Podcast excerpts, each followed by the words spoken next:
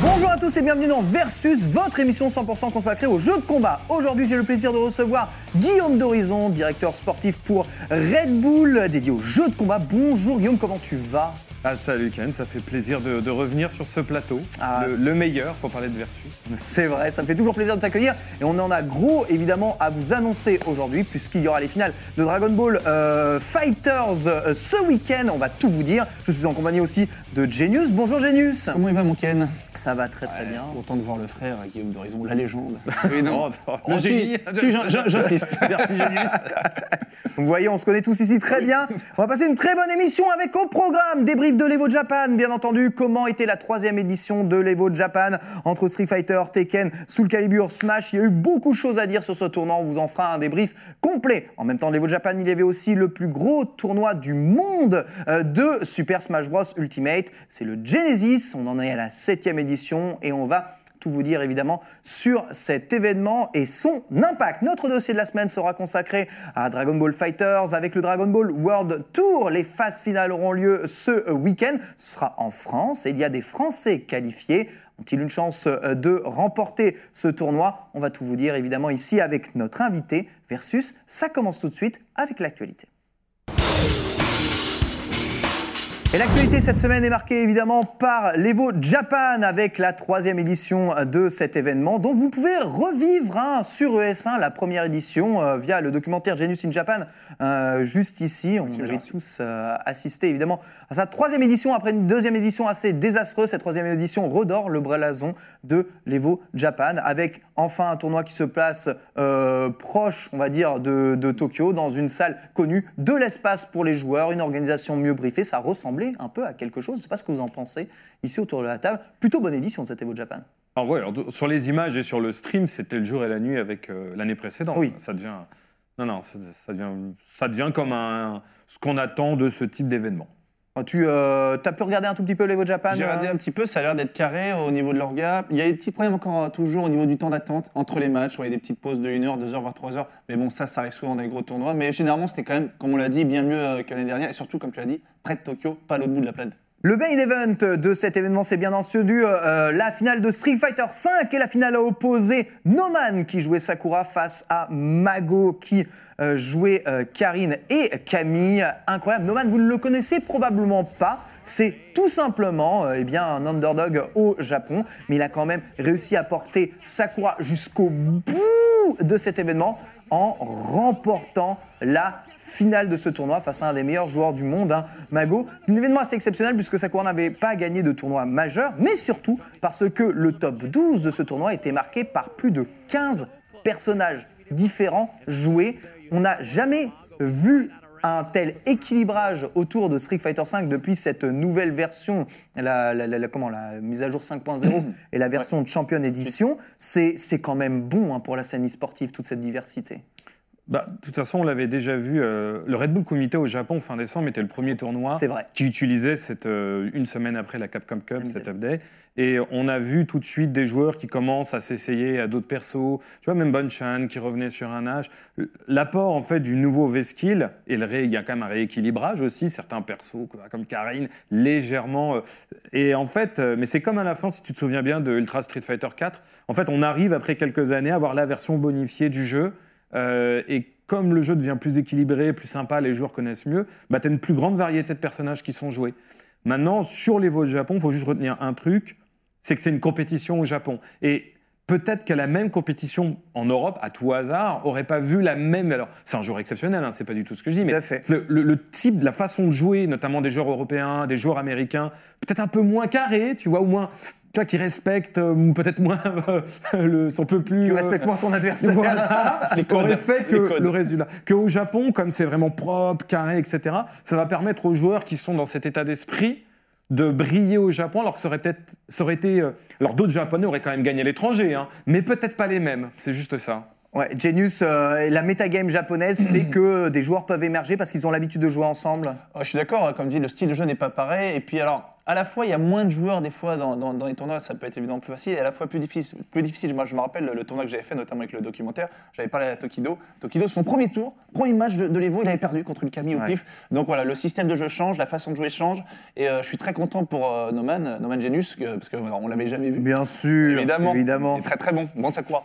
On va parler évidemment de Tekken, puisqu'il y a un Oh jeu là. qui est bien équilibré, il y en a un autre qui l'est un peu moins. Attention, attention. Tekken a été marqué malheureusement par une grande présence du dernier personnage disponible en DLC, Leroy Smith, hein, qui est ni plus ni moins que le meilleur personnage du jeu, si fort que des, perso- que des joueurs aguerris de Tekken sont capables eh bien, d'en tirer le meilleur en très peu de temps disponible plus de 6 fois le personnage dans le top 8 du tournoi. Je me retourne évidemment vers toi, Genius, même si ici on voit Mikio qui a, essayé, qui a, qui a fait vraiment enfin, Extraordinaire. extraordinaire, Extraordinaire. tournoi avec Julia. Il n'a pas pu résister au dernier Leroy. euh. Voilà.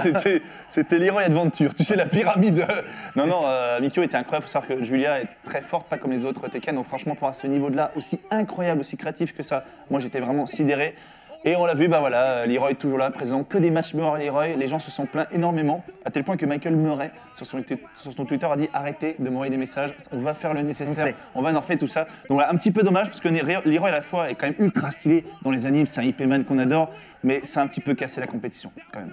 Euh, la politique des personnages DLC forts, euh, c'est une politique assez pratiquée euh, pour donner envie à pâter, en tout cas, euh, le- Oui, le- les, euh, joueurs pour acheter euh, ces, ces DLC. Ça casse pas un peu certains, certaines rites, certains Mais après, euh, la politique des DLC forts maintenant, il il y a aussi parfois les, les développeurs, ils vont développer un perso, ils vont se dire on va faire un DLC qui est correct, mais c'est toujours les joueurs derrière qui vont trouver encore plus loin qu'avaient vu les développeurs. Mm, Parfois, il y a des DLC qui sont extrêmement forts, mais ils n'avaient pas forcément prévu, euh, Mm. sinon ils ne l'auraient pas, pas fait à ce point. Il y a, y a- genre, il y a personne qui s'est dit chez, chez Bandai Namco on va faire un perso si fort qu'il écrase le jeu. Personne s'est dit ça.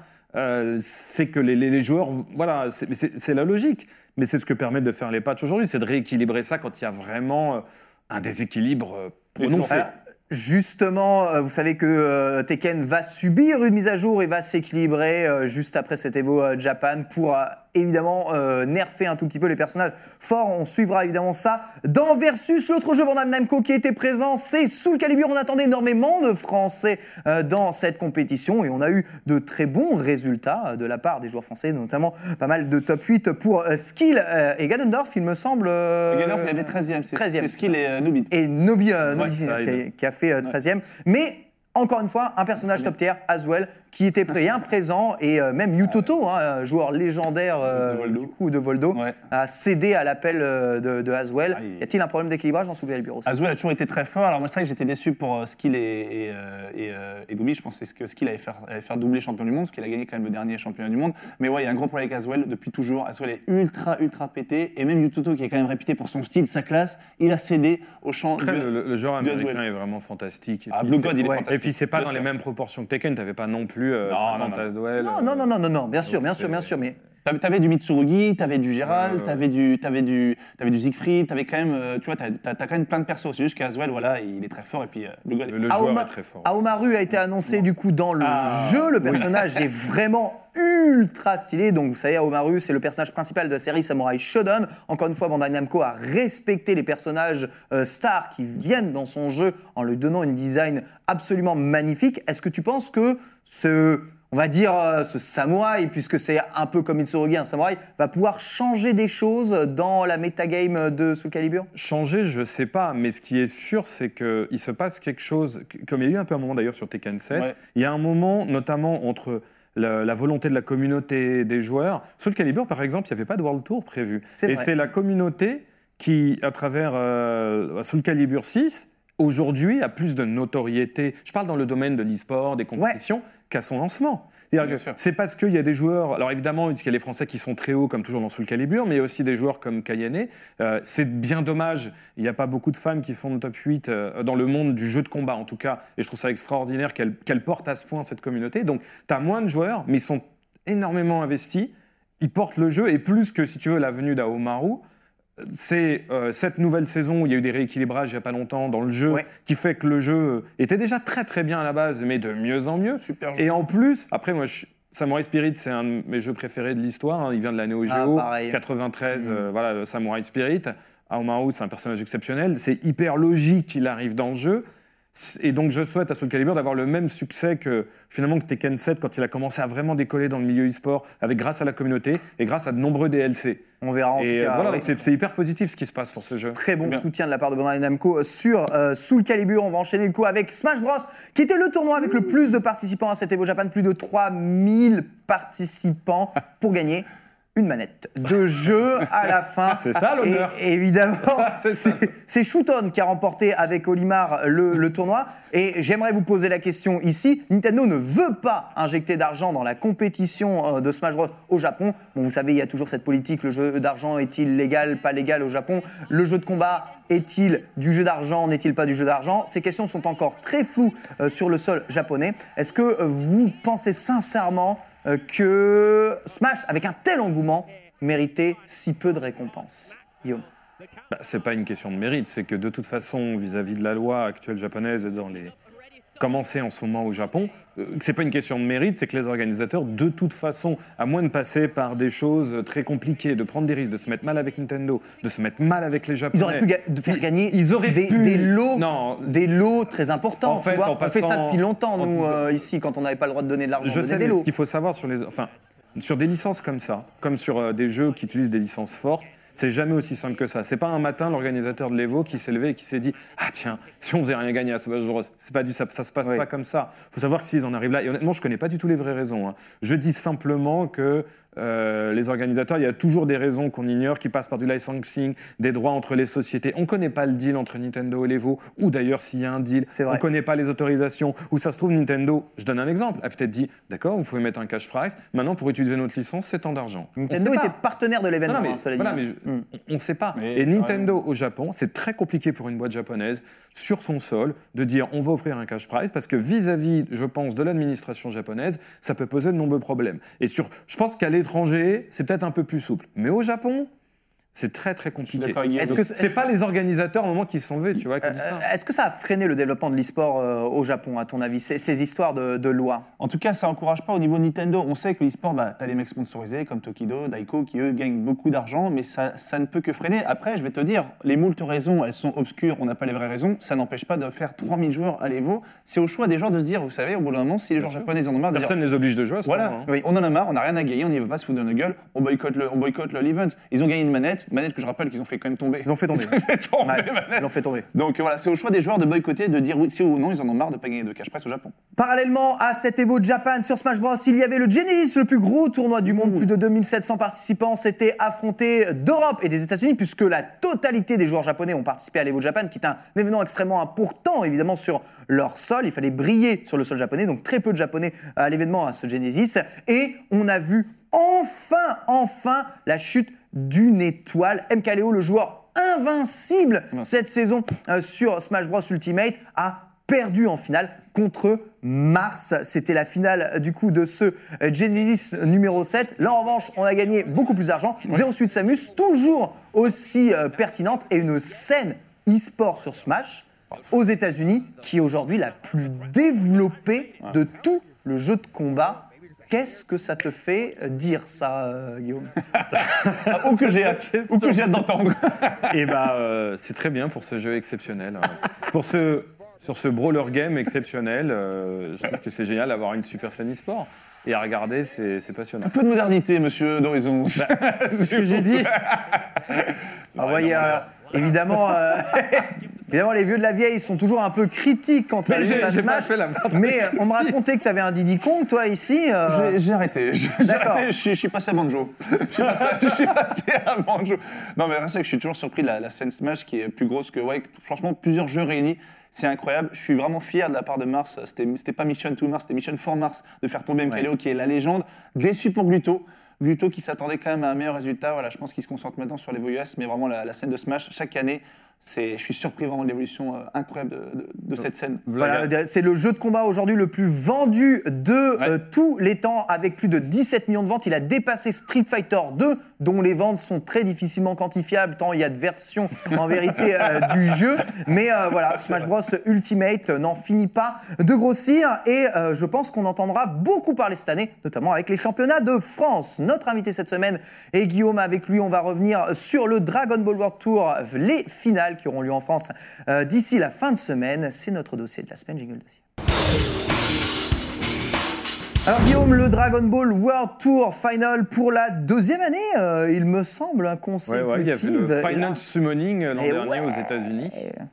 arrive du coup en France, ce qui est une excellente nouvelle, avec en plus des joueurs français qualifiés sur un World Tour qui a eu lieu toute l'année. Est-ce que tu peux nous résumer globalement comment s'est déroulé le Dragon Ball World Tour cette année et pourquoi on arrive à des finales en France?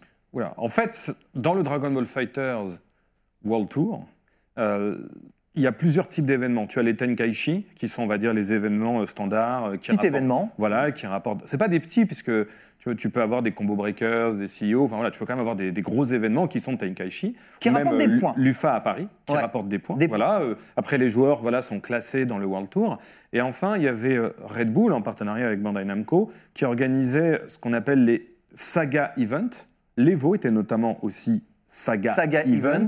le principe de la Saga Event, c'est que ça rapporte plus de points, c'est un plus gros tournoi, et le premier du Saga Event se retrouve directement qualifié pour les World Finals. Donc terminé le système de Dragon Ball qu'il y avait euh, lors de la de première saison, il n'y a pas de boule de cristal. Il y a eu combien du coup 4 qualifiés d'office euh, pour, euh, pour les finales? Combien? Non.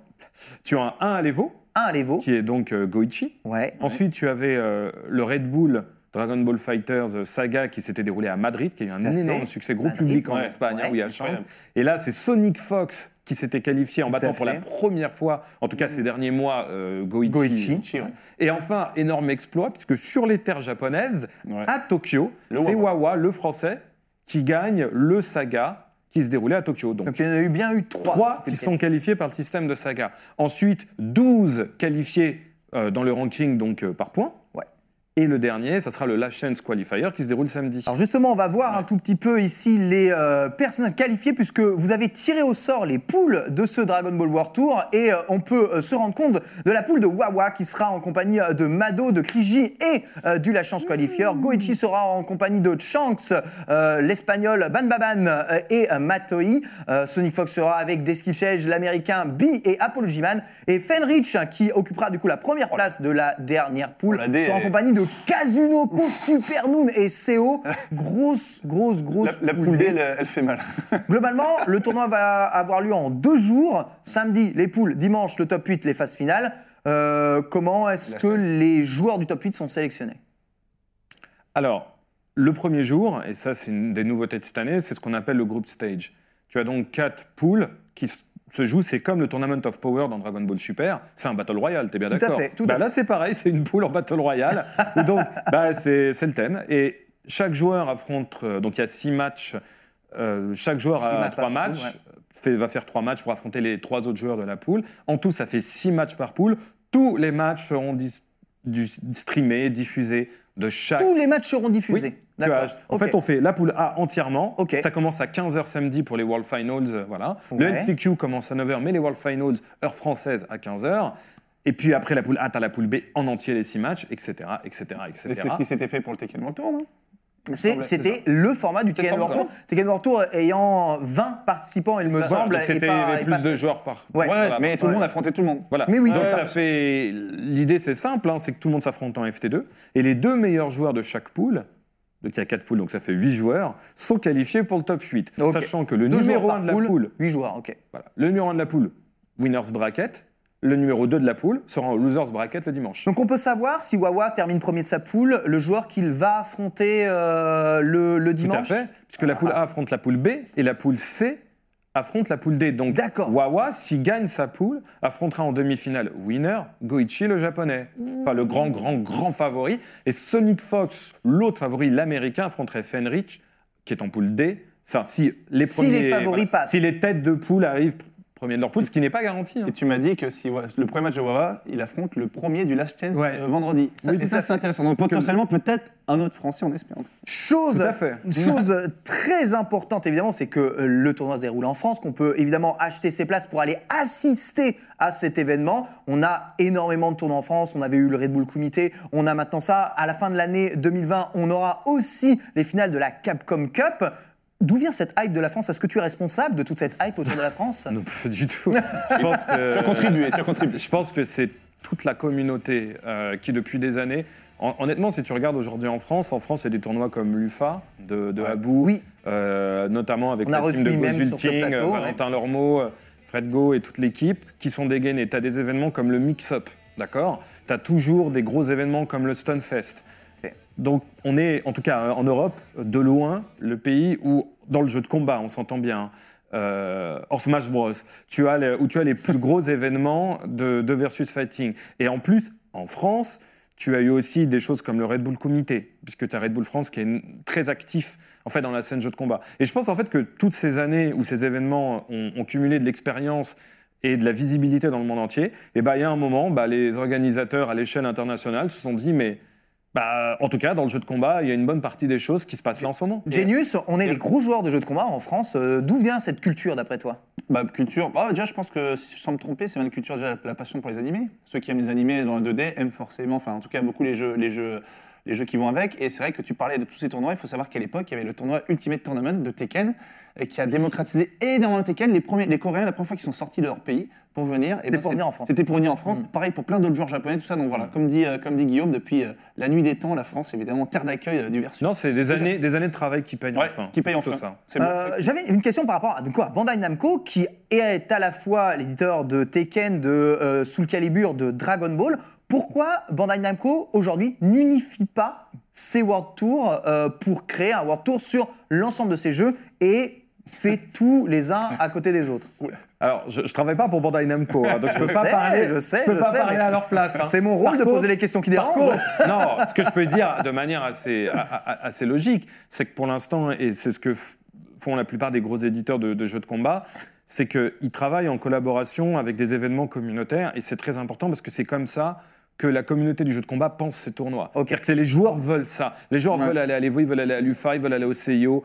Tu vois, ils veulent aller sur des tournois communautaires. Donc, de fait, les, les éditeurs comme Bandai Namco, mais ou Capcom, ou Arc System, ou SNK, Ouais. sont bien obligés de travailler avec ces événements communautaires. Donc, ils ne pourraient pas dire, hein, de ces événements communautaires, non, mais en fait, tu vas faire que mes jeux et tu vas pas faire les autres. Ça peut pas se passer comme ça, puisque ça doit être une discussion avec les tournois. Donc déjà, la première raison, c'est ça. Ensuite, il faut aussi comprendre que Tekken et Soul Calibur sont par exemple des IP, enfin des licences, si tu veux, qui appartiennent à Bandai Namco. C'est vrai. Dragon Ball Fighters, c'est quand même une licence où il faut tout le temps aller discuter avec Toei, avec Shueisha, avec les ayants droit. Encore aujourd'hui, les ayants droit ont une normal. grande part dans l'organisation Mais- des tournois? Ah non, c'est pas eux qui organisent du tout les tournois. Ouais. Mais quand tu utilises l'image d'une marque, que- surtout d'une marque assez connue quand même, et exceptionnelle Dragon Ball, comme- ça va. Voilà, comme Dragon Ball, l'accord, eh ben, tu tu, peux pas, tu peux pas prendre des visuels, faire une pub avec, euh, faire un teaser, faire une affiche. Forcément, c'est des discussions et c'est tout à fait normal. Ils protègent leur marque. Oui. Euh, en tout ce que je veux dire, c'est que Bandai Namco détient Tekken Soul Calibur, ils ne détiennent pas la marque Dragon Dragon Ball, Ball. ils détiennent la marque du jeu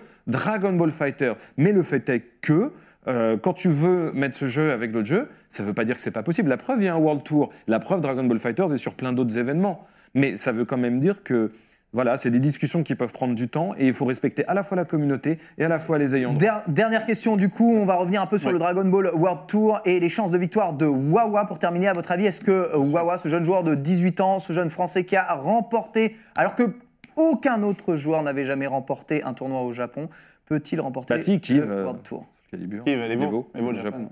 L'Evo Japon sous le calibre, Oui, c'est vrai. Bon, en tout cas, sur un jeu 2D. oui, Ouais, un hein, jeu ça- 2D, c'est C'est vrai. un jeu de Sur un jeu plan 2D. Sur plan 2D. Ouais, sur plan j'ai 2D. compris. C'est bizarre de dire, mais Soul Calibur n'est pas forcément le jeu des Japonais en vérité, là où on est Ouais. sur de l'anigemu qui est vraiment voilà, leur spécialité. ça. Le ça, fait, le fait, deuxième euh, au tournoi, un gros tournoi contre Kazunoko sur Street Fighter. Tout à fait. Mais bon, après, Faut, euh, Les chances de. Wawa, s'il vous plaît, très rapidement pour terminer. Moi, j'ai dit, il a la maturité, il a l'expérience, il grandit euh, chaque jour, évidemment. Donc, moi, je pense que cette année, si c'est pas ce tournoi, je pense que l'Evo, il peut l'avoir. Moi, je pense qu'il peut gagner le tournoi.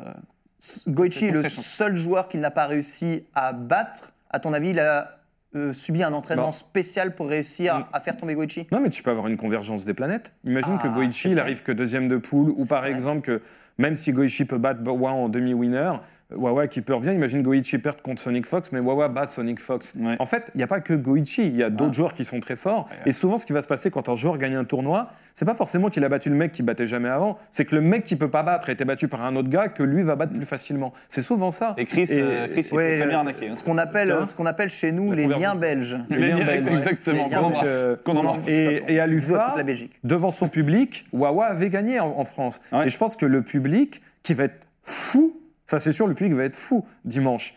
Euh, Wawa peut gagner grâce au public. En tout cas, s'il doit gagner, c'est c'est ce week-end. Il a la maturité pour. Voilà, soyez évidemment tous derrière Wawa. Je vous rappelle que la diffusion est évidemment gratuite sur toutes les plateformes de streaming. Vous allez pouvoir suivre ça sur le stream officiel de Red Bull. Euh, c'est bien ça. C'est le 8 et 9 février. Vous pouvez même assister évidemment à l'événement. Il doit rester encore quelques places. Pour le dimanche seulement. il y a- Pour le dimanche seulement, hein, si vous faites euh, évidemment très très rapidement. Et euh, on a la chance d'avoir un événement comme ça. On répondra tous présents. Merci beaucoup Guillaume d'être venu pour nous parler de, de- de cet événement. On a hâte en tout cas euh, de le voir de suite. Merci beaucoup Genius. Plaisir. Aussi merci à vous tous de nous avoir suivis. Je vous souhaite une très bonne suite des programmes sur S1 bien sûr. Au revoir.